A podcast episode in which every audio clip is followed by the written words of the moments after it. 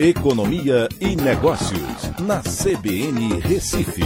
Oferecimento Cicred Recife e Seguros Unimed. Soluções em seguros e previdência complementar.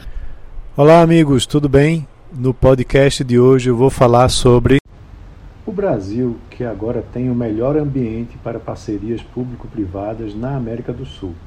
O Banco Interamericano de Desenvolvimento, Desenvolvimento o BID, apontou em estudo que o Brasil é o melhor destino para investimentos em PPPs por apresentar melhor elaboração e sustentabilidade de projetos.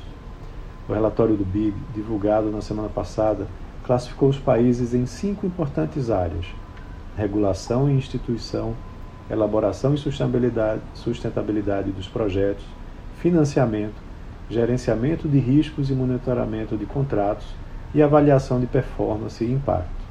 O Brasil teve melhores notas na elaboração e sustentabilidade dos projetos e financiamento.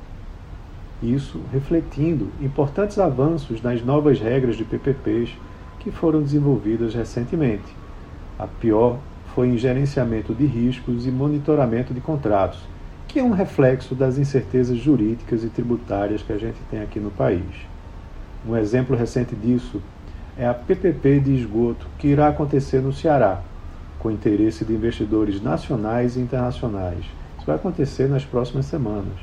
Duas concessões nas regiões de Fortaleza e do Cariri devem atrair investimentos somados de 6,2 bilhões, universalizando o serviço até 2033. O novo marco de saneamento básico vem também permitindo o interesse e rápido investimento de investidores internacionais nesse setor em diversas regiões da economia brasileira. Com a eleição agora no segundo semestre e os juros mais altos, esse ritmo deve diminuir um pouco até o final do ano, retomando a partir do ano que vem.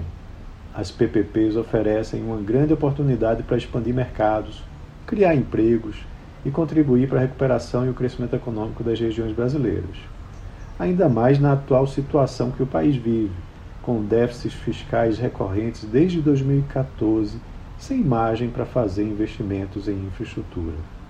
Então é isso, um abraço a todos e até a próxima.